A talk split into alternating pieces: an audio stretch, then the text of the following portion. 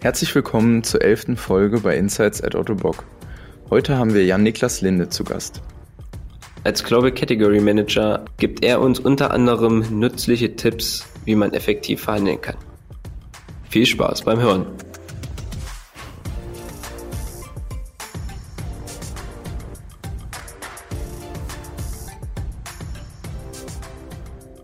Ja, hallo Jan, schön, dass du heute unser Gast bist. Ja, vielen, vielen Dank für die Einladung. Ähm, ich freue mich natürlich, heute hier bei euch im Podcast dabei zu sein. Marcel und ich haben uns äh, für diese Folge noch ein bisschen was anderes überlegt. Und zwar ähm, möchten wir den Zuschauern, äh, Zuhörern die Gelegenheit geben, dich ein bisschen besser kennenzulernen. Und deswegen haben wir vier kleine Entweder-Oder-Fragen vorbereitet. Ähm, die uns so ein bisschen mehr über dich verraten. Ja, ich bin Marcel, gespannt. anfangen? Ja, klar, kann ich gerne machen. Ähm, ich fange einfach mal an mit Döner oder Pizza? Pizza. Dann würde ich fragen, Bayern oder Dortmund? Dortmund. Fahrrad oder Fußball? Auf jeden Fall Fußball. Und zu guter Letzt noch die Frage, Essen gehen oder Essen machen? Lieber essen gehen bei dem Wetter vor allem essen gehen. Hätte ich mit nichts anderem eigentlich gerechnet. Ja, und seit wenigen Tagen ist es ja tatsächlich wieder erlaubt. Ich war zwar äh, noch nicht wieder essen äh, seitdem, aber ich freue mich sehr drauf. Das geht, glaube ich, vielen so, mir vor allem auch. Okay, Jan. Und bevor du dich jetzt wunderst, warum ich gefragt habe, Fahrrad oder Fußball, ähm, wo wir eben gerade kurz die Kameras anhatten, da habe ich gesehen, du hast ein Fahrrad bei dir mit in der Wohnung stehen. Wie kommt das denn? Ähm, ja, das ist so ein altes Rennrad, was ich vor ewigen Jahren mal gekauft habe. Und das ist sehr selten in Bewegung. Deswegen hängt es auch hier in der Wohnung oder in, ja, tatsächlich in der Wohnung. Aber ja, ab und zu nutze ich es dann doch. Okay, gut. Dann verstehe ich auch, warum du dann mit Fußball geantwortet hast. Jetzt haben wir schon ein bisschen was über dich privat erfahren. Was machst du denn genau bei Otto Bock? Ich bin im globalen indirekten Einkauf äh, tätig als Global Category Manager für die Bereiche Transport und Logistik, Travel Management und ich bin bei uns im Bereich noch, ähm, das Thema ist mit so einem kleinen Sternchen äh, versehen, äh, für die Themen Prozesse und Tools verantwortlich. Das hört sich auf jeden Fall schon mal sau äh, umfangreich an. Ich glaube, da kommen wir dann später nochmal drauf zu sprechen. Erstmal vielleicht noch die Frage, wie bist du bei Otto Bock gelandet? Also hast du ein Studium gemacht, eine Ausbildung? Was hast du vorm Studium gemacht? Ja, ich bin bei Otto Bock 2015 gestartet. Habe damals äh, ein duales Studium angefangen, ähm, genauso wie ihr, glaube ich, auch ähm, ein äh, duales Studenten seid im Bereich Business Administration. Das in Kombination mit einer Ausbildung zum Industriekaufmann. Und ähm, das war eigentlich mein Einstieg bei Otto Bock. Hm. Und du hattest eben gerade gesagt, du arbeitest im indirekten Einkauf. Äh, also ich kenne einen normalen Einkauf, ja, aber ich kann mir vorstellen, dass viele unserer Hörerinnen sich nicht so wirklich was unter dem Begriff indirekten Einkauf vorstellen können. Kannst du das irgendwie mal kurz näher erklären? Ja, so wie du es gerade ansprichst, geht es, glaube ich, ganz, ganz vielen Leuten. Also gerade auch, ich meine, wir haben jetzt gerade über mein Studium gesprochen, mit einem Bezug zum Studium oder zur Ausbildung, kennen natürlich viele Leute die klassische Beschaffung, sage ich jetzt ganz einfach mal, und verbinden damit den äh, direkten Einkauf. Ähm, das lernt man im Studium oder in der Ausbildung. Da kannst du dann Lagerbestand berechnen oder auch die optimale Bestellmenge. Deswegen oder daher kennt es wahrscheinlich viele Leute. Ähm, und der, der direkte Einkauf, ich bleibe mal ganz kurz kurz äh, dabei, bevor ich dann zum indirekten Einkauf übergehe. Ähm, beschafft letztendlich alle Materialien, die in Endprodukte einfließen oder als Endprodukt beschafft werden können. Und wenn du dir so ein Produkt von Otto Bock anschaust, dann sind das klassischerweise ja Carbon, Schrauben, Textilien oder, oder Chemikalien. Das sind die, die Materialien, die in dem Bereich beschafft werden. Und bei uns im indirekten Einkauf wir befassen uns mit der professionellen Beschaffung von Waren und Dienstleistungen, die nicht ins Endprodukt einfließen. Die für, die, für das Unternehmen natürlich aber trotzdem oftmals eine, eine erhebliche Bedeutung haben. Und Beispiele wären da ähm, Software oder IT-Implementierungen, die wir einkaufen für Otto. Gerade auch eine Kategorie, die ich betreue, große Logistikverträge, die durch mich äh, verhandelt werden, Marketingkampagnen oder Bauprojekte, externe Beratung. Das wären hier die, die Beispiele. Okay, wenn du hast jetzt gerade schon gesagt, dass ihr da oder du da stark in Verhandlungen bist. Würdest du selber von dir auch sagen oder würdest du sagen, man, man muss ein guter Händler irgendwie sein in deinem Beruf? Naja, ich meine, letztendlich hat das mit, mit Handeln nicht so viel zu tun für mich. Ich glaube, du musst einfach viel Spaß daran haben, mit äh, Leuten zu kommunizieren und auch mit äh, Leuten, auch mit externen Dienstleistern, wo wir natürlich viele, viele Kontakte haben, im, im Austausch zu sein und äh, mit denen zu sprechen. Natürlich ist es dabei auch wichtig, dass du dabei deine Position oder die Position, die du natürlich für Otto Bock vertrittst in diesen Gesprächen, ja, äh, bestmöglich durchbringst. Das ist äh, wichtig und da muss man einfach Spaß dran haben in, in dem Beruf aus meiner Sicht. Ja. War das bei dir in der Ausbildung schon so, dass du dann irgendwie, also bist du in die Abteilung gekommen und hattest dann da so viel Spaß, dass sich das ergeben hat, dass du nach dem Studium oder der Ausbildung dann da geblieben bist? Oder wie hat sich das bei dir gezeigt, dass du da an sowas Spaß hast? Ja, letztendlich war es so, ich habe ja das duale Studium gemacht und bin dadurch, ähm, also in Kombination mit der Ausbildung, in viel, vielen Bereichen im Unternehmen eingesetzt gewesen. Ich meine, das kennt ihr ja sicher auch. Ich bin äh, damals gestartet äh, mit der äh, Logistikkette. Ich weiß nicht, gibt es die heute noch? Mm, ja, also bei der Ausbildung zum Industriekaufmann zum Beispiel, ähm, da ist das ja sogar eine Pflichtabteilung, also da gibt es das auf jeden Fall noch. Ja, genau. Letztendlich, das ist, glaube ich, auch der Hintergrund. Bin dann im, ähm, im After Sales äh, gewesen, im Global Inventory Management, im Logistikzentrum, im operativen Einkauf, im strategischen Einkauf aber auch im, im Vertrieb und im Business Development und habe da eigentlich ja im, im, in der Zeit das ganze Unternehmen sehr gut kennenlernen dürfen und auch einen guten Überblick bekommen. Und ich habe aber einfach in der Zeit, dadurch, dass ich auch in, in viel im Einkauf eingesetzt war, mich, mich viel mit den, mit den Themen im Einkauf befasst und da insbesondere, ja, ich würde es mal so beschreiben, mit der Entwicklung oder Evolution des Einkaufs und ganz stark auch mit der Digitalisierung im Einkauf. Und dabei eigentlich festgestellt, dass der Einkauf noch ein, ja, aus meiner Sicht enormes Entwicklungspotenzial hat. Und das nicht nur auf Otto Bock bezogen, sondern das wirst du, werdet ihr klassisch in vielen Unternehmen sehen, dass dass der Einkauf vielleicht nicht ganz so weit entwickelt war in der Vergangenheit wie, wie das Marketing oder der Vertrieb. Und dass man zeitgleich aber auch einen erheblichen Mehrwert für das Unternehmen schaffen kann. Und ja, aus meiner Sicht wird der Einkauf auch heute in, in vielen Unternehmen noch ein Stück weit unterschätzt. Und das waren so die Punkte, wo ich gesagt habe, das reizt mich enorm. Und äh, gerade jetzt in meiner aktuellen Tätigkeit, was super viel Spaß macht, ist natürlich auch, dass du viele Einblicke in unterschiedliche Bereiche hast. Bei mir jetzt äh, zum Beispiel die Transport und Logistik, äh, das Travel Management oder die Kategorien, die ich in der Vergangenheit betreut habe und dadurch auch einen sehr guten Überblick über das gesamte Unternehmen bekommst. Aber dann auch, ähm, ich bin relativ relativ früh auch in die Position gekommen, dass ich im Einkauf dann Gespräche mit Lieferanten äh, führen durfte und auch Verhandlungen vorbereiten und durchführen durfte. Und ähm, ja, das äh, hat mich damals sehr gereizt und die Begeisterung ist heute eigentlich noch ungebrochen.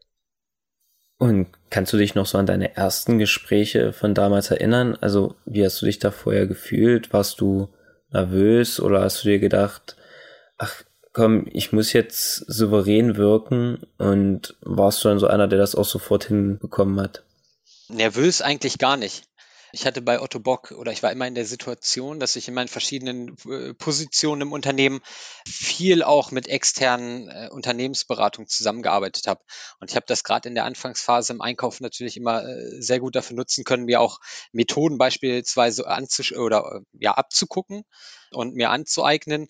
Und von daher konnte ich äh, mir auch recht gut ähm, schon bei einigen äh, Vorbildern angucken, wie man denn beispielsweise gut mit einem Lieferanten spricht oder wie man eine Verhandlung vorbereitet und auch durchführt. Und habe dann auch gemerkt, dass es ja zu Erfolgen führen kann. Und äh, das war dann eigentlich so das, wo ich gemerkt habe, ich brauche nicht nervös sein, wenn ich, wenn ich da Gespräche fühle, führe, auch wenn ich vielleicht gerade in der Anfangszeit noch wenig Erfahrung hatte, sondern äh, wenn das gut vorbereitet ist und wenn man weiß, was man tut, dann äh, wird das auch im Ergebnis in der Regel gut.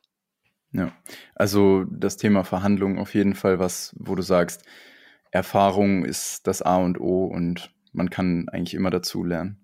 Ja, aber ich würde in unserer äh, Tätigkeit gar nicht so stark den Fokus auf Verhandlungen äh, legen, weil ich meine, das ist natürlich ein wichtiger Baustein bei uns, mhm. aber da kann man, glaube ich, den indirekten Einkauf gar nicht drauf reduzieren, weil du einfach, ähm, und das ist auch die Rolle, wie wir das Thema ausgestalten, ja, viel, viel mehr bist. Also was, was wir auch machen, ist, dass wir beispielsweise ähm, ja, strategisch relevante Projekte für Otto Bock voranbringen und mit, mit umsetzen, dass wir uns, und so gestalten wir das auch aus in, im indirekten Einkauf bei Otto Bock, dass wir ähm, uns auf große Beschaffungsvolumen fokussieren, dass wir eine, eine starke Expertise auch in den einzelnen Kategorien haben die wir, die wir betreuen. Und jeder Category Manager bei uns im Bereich hat bestimmte Kategorien, auf die er sich fokussiert.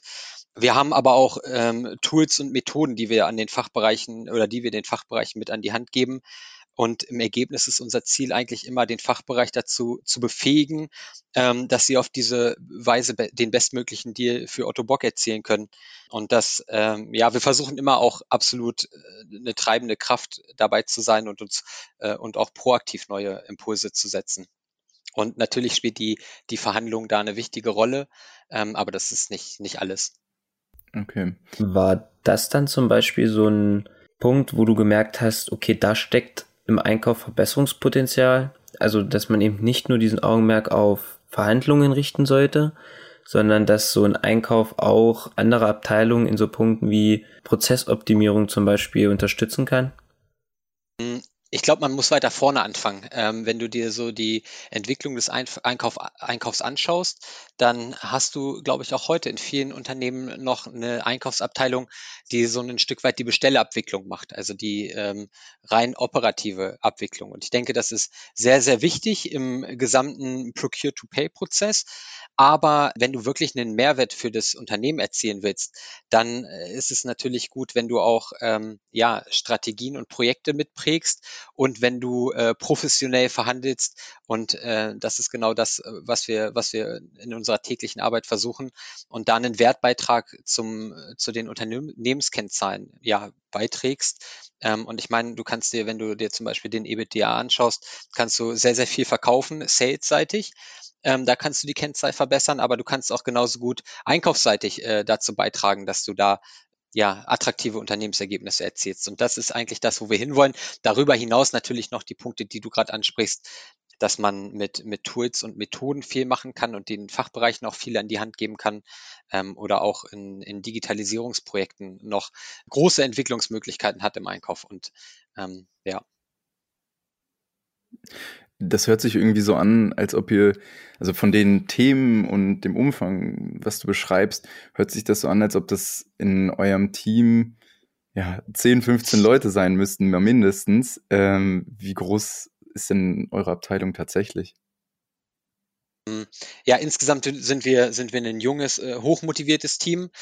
Wir sind vier Global Category Manager, haben eine Werkstudentin bei uns im Team, die uns in ja eigentlich allen Themen sehr gut unterstützt und ähm, ja ein, äh, ein Abteilungsleiter, der den Bereich verantwortet als Head of Global Indirect Procurement. Und die Bandbreite geht da eigentlich durchs ganze Unternehmen. Ähm, also wir haben jetzt keine Kategorie, wo wir sagen, die machen wir nicht. Es fängt an bei Marketing und Sales über äh, IT-Einkauf bis hin zu Real Estate, wo es um die Themen Liegenschaften von Otto Bock geht. Okay, und was mich noch interessieren würde, ist, was sind so Abschlüsse, die deine Kollegen haben? Also was für Ausbildung haben die zuvor gemacht oder was für ein Studium haben die abgeschlossen? Ja, ich, es gibt, glaube ich, keinen typischen Studiengang. Was hilfreich ist, ist natürlich, wenn du einen Hintergrund im, äh, im betriebswirtschaftlichen hast, weil wir ähm, natürlich auch viel mit äh, Zahlen zu tun haben in unserer Tätigkeit. Was aber auch wichtig ist, ist natürlich, dass du äh, in den jeweiligen Kategorien, die du betreust, Kenntnisse hast. Und da haben wir ja schon gesehen, wie groß die Bandbreite ist. Ähm, von daher, ja, ist es auch gut, wenn man da ähm, kategoriespezifische Kenntnisse hat. Okay. Ich habe mich gerade noch eine Sache gefragt und zwar, wie, ja, du hast es jetzt gerade so ein bisschen von der theoretischen Seite alles beleuchtet. Wie läuft das praktisch im Unternehmen ab? Also wenn jetzt zum Beispiel die IT einen Vorschlag macht oder sich ein neues, also die, den Konzern mit einem neuen IT-System ausstatten möchte, wenden die sich dann einfach an euch und binden euch in diesen ganzen Prozess, Suche, Verhandlung etc. mit ein? Oder also wie, Kannst du das vielleicht nochmal ein bisschen praktisch beschreiben? Ja, genau, das äh, zieht auch ein bisschen oder geht noch in die Richtung von der Frage, die ihr da vorgestellt habt. Wir fokussieren uns, das habe ich auch gesagt, auf große Beschaffungsvolumen. Damit grenzt du schon mal den Bereich ein bisschen ein, ähm, wenn, wenn, wann wir involviert werden, weil wir natürlich nicht jede Kleinigkeit für Otto Bock im indirekten Bereich ja. beschaffen können. Und der Prozess läuft an sich so ab, dass der jeweilige Fachbereich, du hast jetzt die IT genannt, einen äh, Bedarf hat. Und wenn der mhm. ein bestimmtes Beschaffungsvolumen übersteigt, dann Kurze ja. Frage dazu. Beschaffungsvolumen, damit ist jetzt ein Geldbetrag gemeint, der das mhm. kosten wird. Genau, okay. also es kann zum ja. Beispiel ein IT-Projekt sein, wo eine Software gekauft wird und die Software muss implementiert werden. Das übersteigt dann einen gewissen Geldbetrag und dann ist es so, dass ja. wir ähm, ja involviert werden als kommerzielle Perspektive, die IT macht die inhaltliche Perspektive und natürlich noch andere Fachbereiche äh, wie, wie die, die Rechtsabteilung, die äh, da involviert werden muss. Und dann bildest du eigentlich in den jeweiligen Projekten so eine Art Projektteam und arbeitest mit den verschiedenen Fachbereichen zusammen. Das ist das, wie wir es ausgestalten ja. und wie man es sich vorstellen kann. Hm, okay. Und in dieser, in dieser frühen Phase, da geben wir den Fachbereichen dann zum Beispiel Ausschreibungstools mit an die Hand, damit die das nicht äh, selber machen müssen oder Standardverträge äh, setzen wir in vielen Bereichen ein, um das zu erleichtern und den Prozess auch zu beschleunigen. Und ähm, ja, dann geht es so, dass man, dass man in der Regel einen Kickoff-Termin macht gemeinsam ähm, und einen Projektplan aufbaut und dann die Dienstleister kontaktiert und mit denen spricht das macht irgendwie den Eindruck, als ob das super äh, abwechslungsreich ist. Also jetzt vielleicht nicht von Tag zu Tag, aber du hast ja dann schon irgendwie wahrscheinlich drei, vier Monate, in denen du dich mit dem einen Thema beschäftigst und dann kommt Ende des Jahres wieder was Neues. Oder? Ja, definitiv genauso wie du sagst. Also in unserer Tätigkeit ist es eigentlich so, dass wir ja, viel Abwechslung haben, ähm, wenig, wenig verwalten, sondern eher gestalten. Und die Themen hängen natürlich auch maßgeblich davon ab, wie entwickelt sich das Unternehmen und was ist gerade aktuell. Ähm, und das ist eine äh, super spannende Aufgabe, ja. Ja. Gibt es vielleicht irgendwie ein Ereignis, haben wir uns noch gefragt, was so oder eine irgendwas, was ihr beschafft habt, was so richtig, äh, wo du sagst, Mensch, das war wirklich ein großer Brocken und da bist du auch ein Stück weit stolz drauf? Gibt es da irgendwas in der Vergangenheit? es gibt eigentlich viele spannende Projekte, aber wenn, wenn du so fragst, das erste, was mir da direkt in, den Kopf kommt, ist ein Einkaufsprojekt, was wir 2019 hatten. In dem Projekt hatten wir äh, Unterstützung von einer externen Beratung, also waren nicht nur mit, mit äh, Otto Bock-Mitarbeitern, sondern auch noch durch, durch externe ja, Berater unterstützt. Und in dem Projekt, die Zeit war einfach unglaublich intensiv und fordernd. Und wir haben innerhalb von kürzester Zeit eine, eine Vielzahl von ja, wir nennen das Initiativen oder Maßnahmen, was aber jedes Mal eigentlich wieder ein kleines eigenes Projekt ist, ähm, abgeleitet und haben dann natürlich das zu Ende geführt. Also vorbereitet, Daten analysiert, mit Lieferanten äh, gesprochen. Und in diesem Projekt hatte ich den äh, oder habe ich den Stream Direct Procurement ja verantwortet oder geleitet und hatte natürlich in der Zeit dann auch eine enorme Lernkurve und wir hatten ein tolles Wir-Gefühl in dem Projekt und ähm, es hat sehr viel Spaß gemacht. Okay, aber Direct Procurement heißt doch dann wiederum direkter Einkauf. Also ist ja wieder genau das Gegenteil von dem, was du ja, ja jetzt eigentlich machst. Ja, korrekt, genau. Ich bin ähm, ursprünglich, wenn man sich meinen Werdegang anschaut, im direkten Einkauf gestartet, hatte da verschiedene Stellen und bin dann äh, nach diesem Projekt äh, in den globalen indirekten Einkauf gewechselt. Ja, okay, gut. Deswegen wahrscheinlich auch das Ganze recht prägend für dich. Vielleicht, so als kleiner Abschluss. Wir haben ja jetzt schon sehr viel übers Verhandeln und so gesprochen. Wie bist du da so im Privaten? Schaut da auch immer wieder so dieser Einkäufer bei dir heraus oder bist du da eigentlich komplett anders? Also sagst du, mm, nee, also im Privaten verhandle ich da gar nicht so gerne, beziehungsweise achte da auch gar nicht so sehr auf die Preise? Boah, ehrlich gesagt, finde ich, ist es im Privaten gar nicht so eine gute Eigenschaft und ähm, Ähm, habe das früher, glaube ich, auch kaum oder gar nicht gemacht. Heute erwische ich mich aber schon dabei tatsächlich. Und ich glaube, das liegt aber einfach daran, dass du merkst, wenn du jeden Tag damit zu tun hast, dass ein Preis da erstmal steht, aber dass der ja auch ein Stück weit äh, flexibel ist.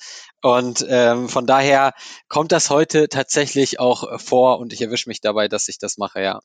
Ja, das schließt dann vielleicht ganz gut an an das Format, was wir mit dir nochmal aufgreifen möchten, nämlich drei Dinge, die. Ähm, und zwar würden wir uns bei, haben wir uns bei dir gefragt, was sind denn drei Dinge, die du dann tatsächlich im Privaten, ähm, ja, wo du relativ preisaffin bist, wo du drauf schaust?